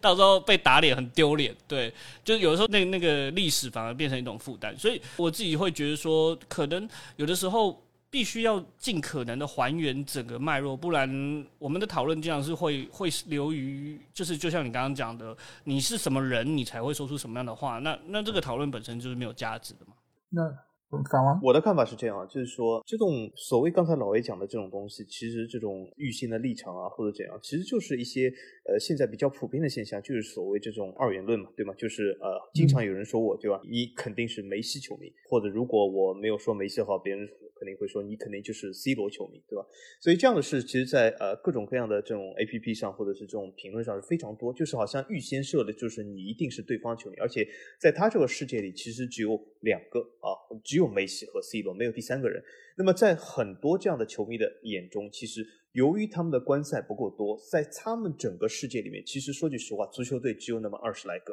啊，十几二十个。因为除了这十几二十个球队以外，他们都。把他们所有的几千个球队都归结为其他，都归结到一个球队就是其他。那么在他们眼中，好像就是你肯定就是这十几二十个球队，甚至就那十来个球队粉丝啊。除了这些粉丝以外，你肯定就像刚才啊老 A 说那种评论说啊，巴黎怎么可能有粉丝，对吧？所以刚才阿佑说的，在台湾皇马球迷所面对这种困境，其实十分像一些小球队球迷，尤其是像发甲球队在啊简中这个媒体圈下，或者是这个整整个大环境下面对的这种困境是一模一样的，甚至还要更糟。呃，因为为什么？因为因为皇马就算在台湾也不是最小量的球队，对吗？如果我们讲一个更小球队在台湾面对这种环境肯定会更差一点。那么刚才阿佑讲的很好，就是怎么样来改变这个东西？其实我的看法是，就是一定要大家就是追求，或者是大家要知道这种多样性的美好。就我其实提醒过很多的群友，很多的这个听众，很多的这个我们的呃看球的朋友，就是什么？就是足球是一个很多样性的东西。整个欧洲，我不说其他洲，其他亚洲啊，什么美洲、非洲，整个欧洲都有几千号球队。我们为什么一定要把自己的目光局限在那十几二十个球队上？有几千个球队，有这么多的美好东西，这么多的多样性，这么多的能够代表他们这些城市文化的这些社区啊，什么各种各样美好的东西，对吧？可以去理解、去了解、去探究，对吧？所以这些东西其实是很多的。但是有的时候，我我当然也理解球迷说啊，我们看球就是为了赢，对吧？我们就是要为了这个冠军。但是有的时候，我们有没有想过？其实，如果没有这么多多样性球队的衬托，这个冠军它又是不是冠军呢？它有什么意义呢？就我就举个例子啊，就用皇马来举个例子来说，最近欧超的赛程出了吗？没有，为什么？因为欧超从头到尾只有三个球队，也就是什么，没有小球队在里面烘托出这个冠军。那么欧超对皇马来说，或者对巴萨、尤文来说，这三个球队谁夺冠军还有意义吗？变得没有意义了。因为为什么？他们没有其他更多的小球队。更多的就是一起整个大环境，大家一起在竞争，因此你拿了这个冠军，其实也没有这个冠军的快感。所以现在很多球迷他是在什么？他其实在扼杀这种所谓的冠军争夺、拼搏的快感。因为为什么？他们好像看不起其他任何的人啊，只看得起这个所谓的冠军。那么，但是往往都忘了，没有其他这个所谓的任何人，联赛里面没有第十七、十八、十九、十四、十三、十二那些球队，你第一名变得也没有意义。对的，就是目前来说，就是很多的这种非黑即白这种二元对立啊，我觉得也是现在舆论里面非常常见的一个现象。就是你似乎一定要先站队，你不站队，你这个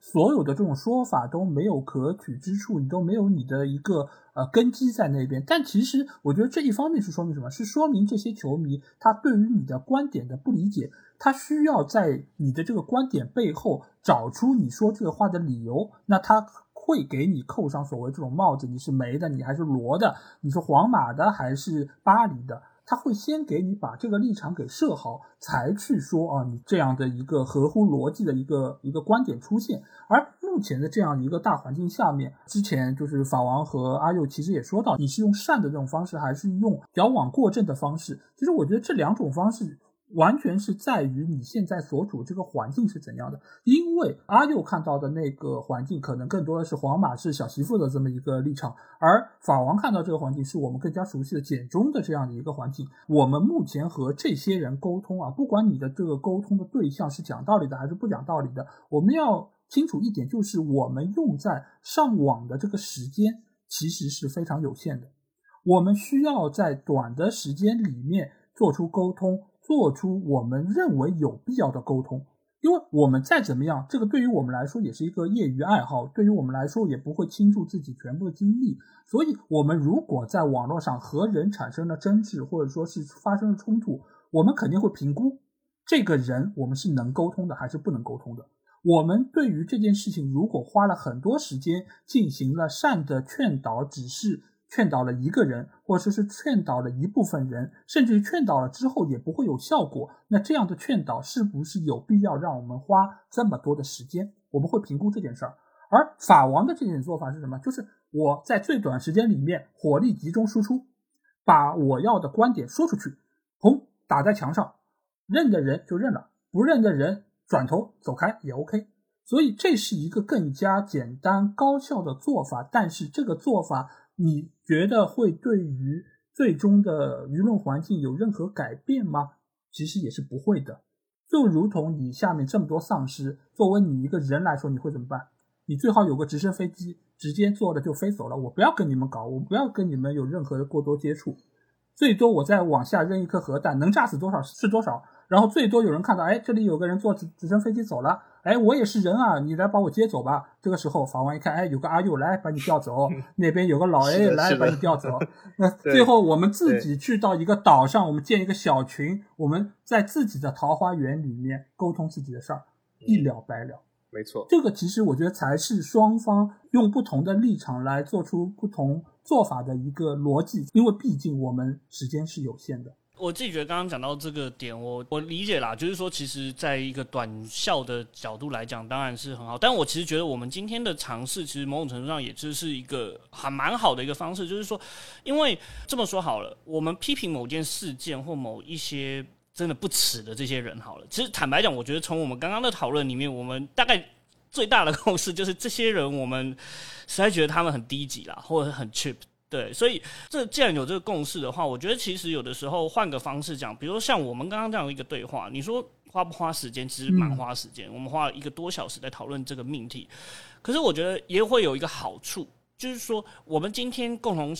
录制的这个东西，呃，因为我也有做一个小小的播客，那跟两位两位当然做这个足球播客也是我很喜欢的。那我们其实共同留下了一个好的作品，而这个作品。呃，我觉得在两位经营播客应该更有经验哦。就是说，播客它不是一个这么高效的一个呃社群媒介，往往呃可能我听到你这一集啊，或者听到那一集都是啊过了很久之后的，它是有一个长尾效应。所以我觉得其实往另外一个角度上面讲的话，呃，虽然我们用炸的方式也不错，但是有的时候想想你你用这种我们当做保留一个作品下来，哦未来有一天的人会看到，呃，就像我们几个人。也许是用一个很好的方式去对话，那他们也会可能会激起一些人也会认同说这样的一个对话品质是比较好的，我愿意去效仿的，而不是像那些很 cheap 的人在网络上面。我已经猜到他们会对你什么评价了。呃，这期节目里面啊，我们到时拭目以待啊。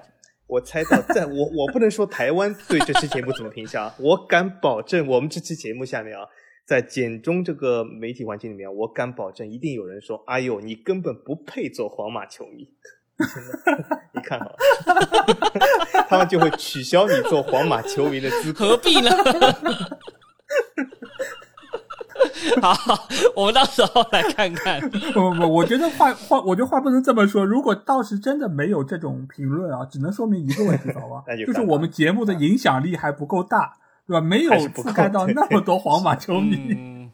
因为老 A 不是皇马球迷已经被前前一段时间被炸掉了。呃，老 A 曾经有多次被人评论说你根本不配做曼联球迷，对吧？嗯，是啊，所以这是非常多的、非常经常的。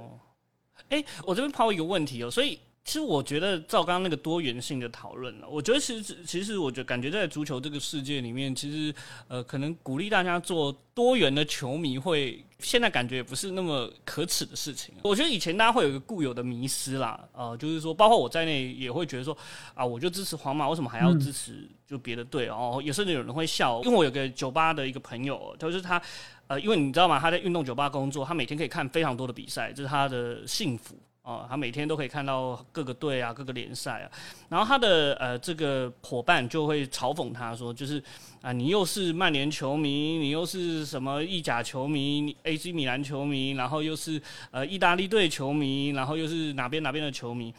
就是他会拿这个当一个玩笑。我每次看他在这个社群媒体上面，就就会故意酸他这个点啊，嘲讽他这个点。不过其实这样看起来，我觉得今天我也得到一个启发，我觉得其实。鼓励大家变成多元性的球迷也没什么不好。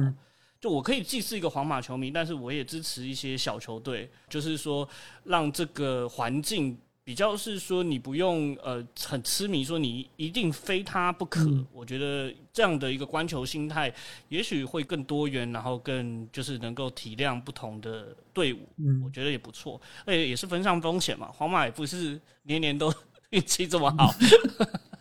呃，如果你是非常享受就球队赢球，你就是能够自己获得快乐这样一个逻辑的话，那你确实是换不同的球队，你可能能够获得快乐更多。但是其实主要还是看你到底看的是什么。你如果像我们这边有非常多球迷，他其实是非常看重一个事儿，那就是忠诚度。就是我必须要对于我的球队忠诚，我一定要是在你弱的时候，在你不行的时候，还是不离不弃，然后看着你慢慢成功，然后我的一个成就感会比较的高。我们这里有非常多球迷，其实这样的一个观点。当然，如果你有这样想法，我也觉得非常的不错。当然，这个是每个人都应该就是说有自己的标准，而不应该用自己的标准去强加给别人。就比如说，我对球队忠诚，我也要求你也忠诚。你朝三暮四，你这个算什么球迷呢？对吧？你这个都都不在球队最苦的时候支持他，你算什么真球迷呢？对吧？我们这里很强调真，很强调就是你是忠诚的球迷。各种各样的一个舆论。但法王其实对这件事的看法一直都是，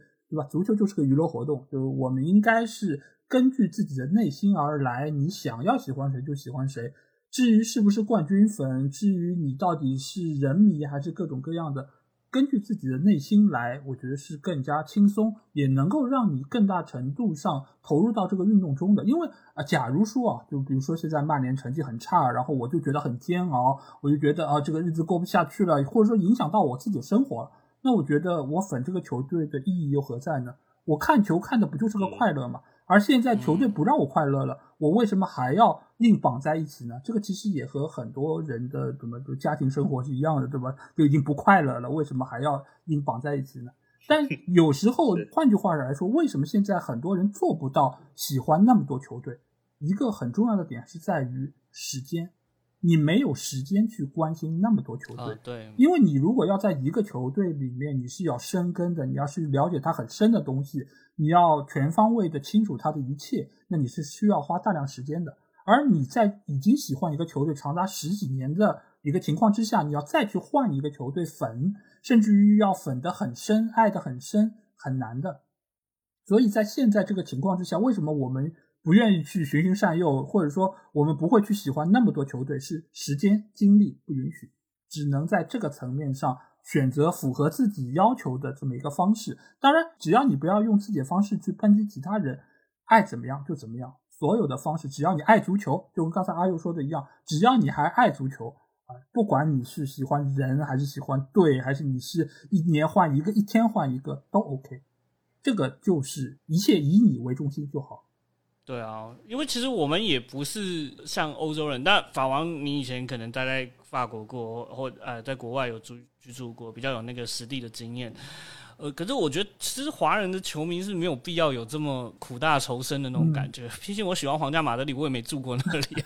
就是我可以一样，就是皇马的球队，我还是在他很苦的时候，我我比如像那时候欧冠十六郎的时候，我还是支持他嘛。可是我不妨碍我也去支持一些小球队哦。我觉得其实现在感觉小球队是更需要被支持，尤其现在这个疫情这个阶段哦，就是我觉得他们可能会过得更苦。而且就像刚刚法王有讲嘛，其实如果没有这些小球队的存在的话，话其实比赛就没那么好看，对啊，我们看不到那么多这种翻盘的效果。其实皇马这一次的这个冠军的获得，我自己觉得我们这是体验了一把就是小球队。我自己我我，但我这样讲一定会很多球迷吐槽我啦，说皇马你还好意思说什么你是小球队？可是老实讲，我自己实地上面进这个酒吧里面。哦，我可以感觉得到，就是大家都不看好的那种情绪，就每一场都是这样，就是 从打巴黎、打曼城、打切尔西，就大家都不看好啊。最后打利物浦，我记得那时候我们一进去的时候，利物浦那个叫嚣还说什么？哎，就我就坐我后面就利物浦球迷嘛，还就是说高贵感，还什么豪门以前的事情。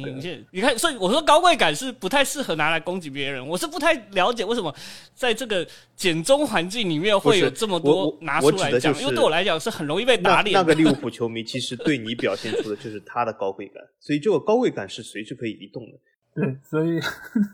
这高贵感真的就是一个琢磨不透的一个东西啊。那我想问一下阿佑，就是你因为也经常看懂球帝上面的一些评论，然后你也会很多关注，比如说脸书其他的，就是在繁中那个地区的那些评论的内容。那你觉得这两岸的这个评论或者球迷的看法有什么本质的区别吗？是什么造成了这个中间的一些不同？我觉得第一个是数量会决定呃一个结果哦，这个我记得你们有一期节目，你看我真的是你们的忠实听众，你们有一期节目在讨论好像球队的外号吧，好像是，然后你们有讨论到一个说现在的外号越来越没有创意这件事情，我是认同的，因为其实看足球人其实真的有变少哦，这这个是个现实，从我们的规则不断的修改，这这是一个就是要增加更多新的年轻的球迷观看嘛，那这是可以想见的。那我说回来在台。台湾的话，我觉得呃也是让这个基数决定了你的讨论的质量。那因为人很少，所以大家遇到同号是更多是相互支持，但皇马跟巴萨是不太可能互相支持，有历史因素，所以。除了这种啊，就是你是对方，就是一直是同城死敌啊，或者是啊联赛的德比的这种死敌以外，通常来讲的话，我觉得大家还是比较友善的沟通。而而且我我也问过一些朋友，为了这期节目问一下，说因为我真的没有印象这几年有吵过什么事情。就是特别在台湾，就比如说两派的球迷会互相骂，甚至我查了一下姆巴佩的讨论，也就是呃有一些球迷是酸姆巴佩是呃这个要钱嘛，然后有人就是为巴黎的财政担忧嘛，就是就是做那种指点江山式的评论嘛，说这是巴黎完蛋了啊，或怎么样子啊，或者是又是在笑皇马的，对，那笑皇马的还少一点，为什么？因为感觉皇马现在球迷也，我就说因为没那么多。在网络上面给人这种感觉，很可能不像你们那边一样那么高贵感，所以也没有什么人特别想打脸你，因为反正你就是没有了嘛。那大家都比较关注在这个呃，可能姆巴佩的薪水啊之类的东西。那我在观察懂球帝的话，我会觉得懂球帝他的一个运算机制会导致越极端的声音被凸显。哦，这是我个人的一个观察，因为你看他的评论，他会让战术高的顶上去。可是这个时候就会有一个问题，就是你越嘲讽越恶意，呃，越这攻击性越强的言论。比如说，你现在你看，你打开姆巴佩的，就搜寻一下姆巴佩相关的新闻，上面最长的就是酸姆巴佩是什么母主席嘛？对对 对，尤其是皇马球迷最喜欢酸这个东西。这真的是蛮没有创意的。我跟你说，就是我这个我也认同。法王之前有一期节目说，皇马球迷就是连吐槽别人都没有什么创意。这个以前对待皮克已经用过了。对，我觉得这是他的那个机制的不同啊，跟球迷人数的不同会导致不一样的结果。但我相信啊，如果台湾的球迷如果达到一定的量数，比如每年的世界杯，那一样会出现高贵感型的球迷哦，比如说像德国队跟阿根廷队。在台湾就是非常的嚣张，就是 我记得，因为我一直都不是德国队的球迷，我记得有一次我去买那个。呃，我我我先说，我不是一个赌球型的球迷哦，就是，但是我那次就是好玩嘛，因为反正我的队也没有打到决赛，我就买一下。我记得上那一年好像是德国对阿根廷嘛，哦，那个彩券行简直是疯了，你知道吗？就是连你买什么东西，那个都要给你点评一下。我好像我那场决赛我买平局嘛，后来我我我赢钱了，但是但是我记得那个时候就是连彩券行老板都会有那种那个不买德国什么，就是然后他会有那种高贵感会出现。对，所以我我觉得也不是台湾的环境比较。好，而是因为还没到，对，所以呃，大家还是在一个比较小而美的状态。哦，所以有的时候。哎，有时候你不得不说，有时候你这个活动是一个小众的活动，有也有它的好处啦。就是说，大家是比较友善的，就比较有爱。因为你多一个球迷，对我来讲都是好事。哦，就即便你是巴萨球迷啦，好不好？就是多一点点，也有我像我们跟巴萨球迷，也就是互相调侃一下，也没有到什么会互相去骂对方啊，或者怎么样。就是因为没的必要，就是因为你人很少，所以你也怕被出征嘛。就是刚刚讲人多势众，所以我这边大概就是对。就是量体少到你很容易被 出征，所以对，那以上是我的看法啦。我觉得还是量体跟运算的方式。嗯，因为我觉得你们那边的数量基本上就处在还是一个自由竞争、野蛮生长的这么一个阶段，而我们这里某些球队的球迷已经到了半垄断的这么一个地步，所以他们可以 在市场上有比较大的话语权，而且有更多的一个就是出征的一个获胜的概率。所以这个其实也是两方的，就是舆论环境非常大的一个不同。而且你一旦参与的人数过多，你会发现一点，就是网上的上限和网下的下限都会变得更加的宽。啊，就是水准高的球迷也会有，然后水准差的球迷也会有，所以就造成了可能更多的呃层次比较低的或者说比较肤浅的这种看法会暴露在网络之上。而且一般来说，像这种比较极端的话，在简中的环境或者这种算法机制下面，会更容易获得高赞，因为他的观点是非常的左右对立的，而且在这个层面上，他也能够让看的人感觉非常过瘾。不自觉的就点下了赞，所以也会给到很多看评论的人一个错觉是什么？就是好像大多数人都是这么认为的，但其实呢，只是这些高赞的评论这么认为，而并不代表所有的观点都是这么做的。因为你有时候也可以往下翻一翻，翻到有一些比较理智的评论，而且在这些理智评论下面，你去点他那个回复啊什么，就也有些人会跟他有互动，而这些互动相对来说也是比较克制。而且也是能够用一种更加理性的方式来面对的。所以在这样的一个情况下，也是我们的这些媒体造成了我们的这样一个舆论环境变得愈发的恶劣。我觉得这个可能也是两岸在算法上面的一些区别所造成的这么一个情况。那我想就着就是高露无双这期节目下面的一个评论，我们再来讨论一下吧。那就是有球迷就着这一次皇马拿到欧冠，说，哎，是不是法王要被打脸了？那法王，你觉得就是皇马夺冠这件事情，对你的这些观点来说，是一个巨大的打脸吗？我觉得完全没有，因为我在节目从头到尾都没有说过皇马不能夺得欧冠，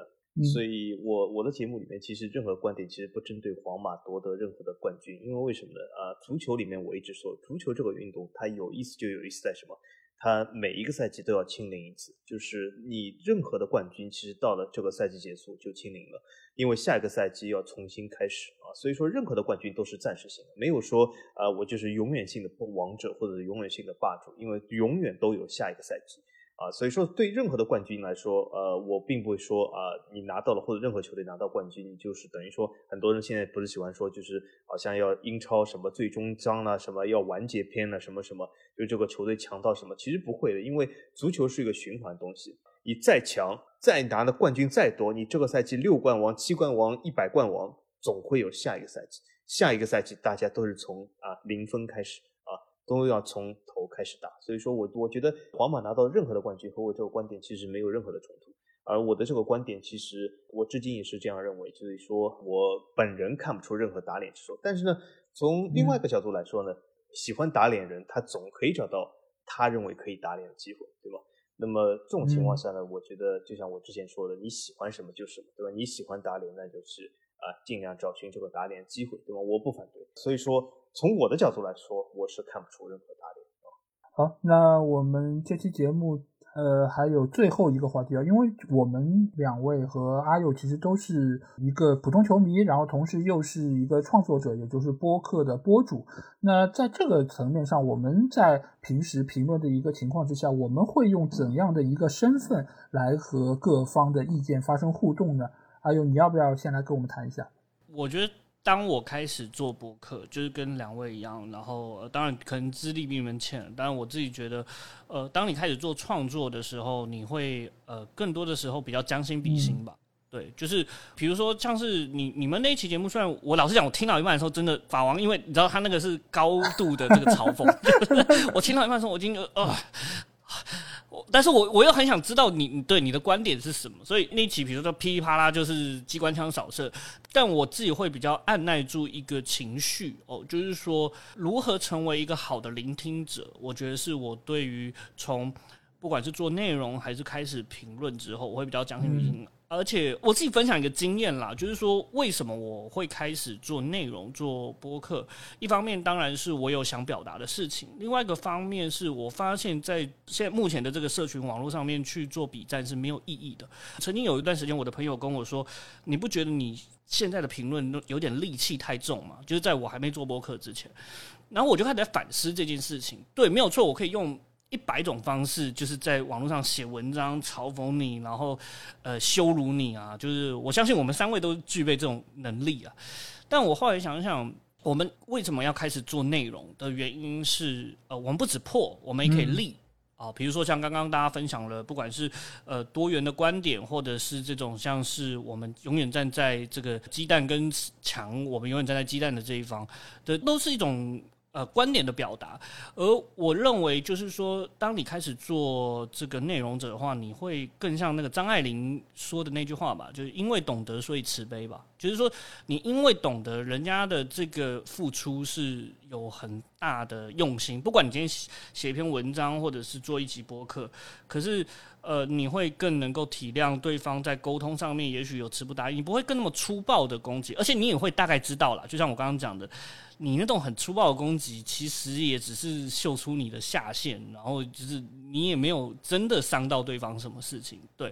那我现在反而自己做呃播客之后，我会更乐于听到就是呃批评的意见，我会希望知道我哪里可以有不同，但我我能够理解啦。你们两位，我这个有点站着说话不腰疼，因为我那个节目量体比你们少太多，你们 要接受的各个球队那种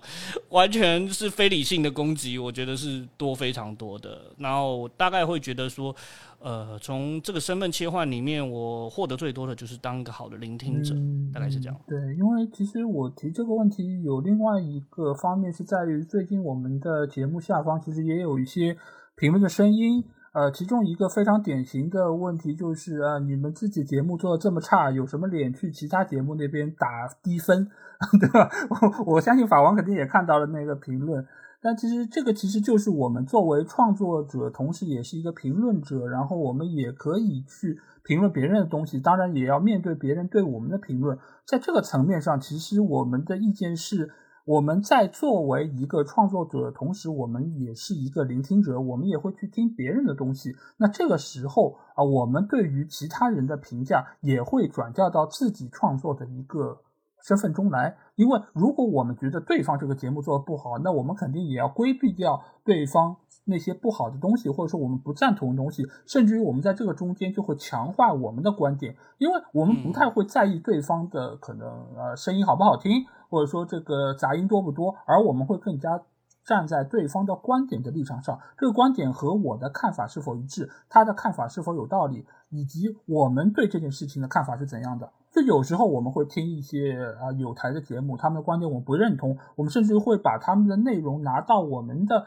节目里面来讨论，从而抒发我们自己对这件事情的观点。我觉得在这个上面其实不是一种对冲，而是一个。强化和叠加，因为在那个方面我们不认同，所以我们要更加坚持自己的这个看法。这也是为什么法王在《高露无双》这期节目中会有在很多人看来非常非常激烈的部分，那就是他不是针对平均值来施加观点的，他是针对那个高出来的群体更加激烈的皇马球迷，把他们作为。目标受众来说出的那番话，所以你如果只是一个一般的球迷，甚至于是无害的皇马球迷，听到这些言语，一定会觉得是受到了冒犯，或者说是受到了冲击。这个其实是双方站在不同立场和角度上看待同一个问题，听到同一段话所产生的不同的反应。所以我觉得在这个中间，作为创作者也好，作为评论者也好，我觉得需要拿捏好中间的一个度，也就是你所要。说的观点的受众到底是谁？你想让谁听到这个话语？你想让谁能够被我们的节目所吸引？这个是我觉得在这个中间要考量的地方。好，那今天这期节目其实我们也是说了非常多关于。台湾的足球文化，包括还有就是两岸三地对于球迷网络群体的这么一个见解吧。因为这个中间其实有一部分的内容在我们以往节目中其实也有说过，甚至也是有强调过。但是有阿佑这样一个，第一是皇马球迷身份，第二是一个来自于海峡对岸的一个。球迷的一个理性的思考声音，我觉得都是对于我们节目非常大的一个帮助。同时，在这里我们也要感谢阿佑这次能够过来和我们一起参与这期节目的录制。那如果其他的听众听了我们这期节目有什么话想对我们说，欢迎在我们的评论区留言。如果想要和我们直接交流，也可以来加我们的群，只要在微信里搜索“足球无双”就可以找到。期待您的关注和加入。那再次感谢阿佑的到来。谢谢谢谢，好，那我们这期节目就到这儿啊，下一期的足球无双节目再见吧，大家拜拜，大家再见，拜拜。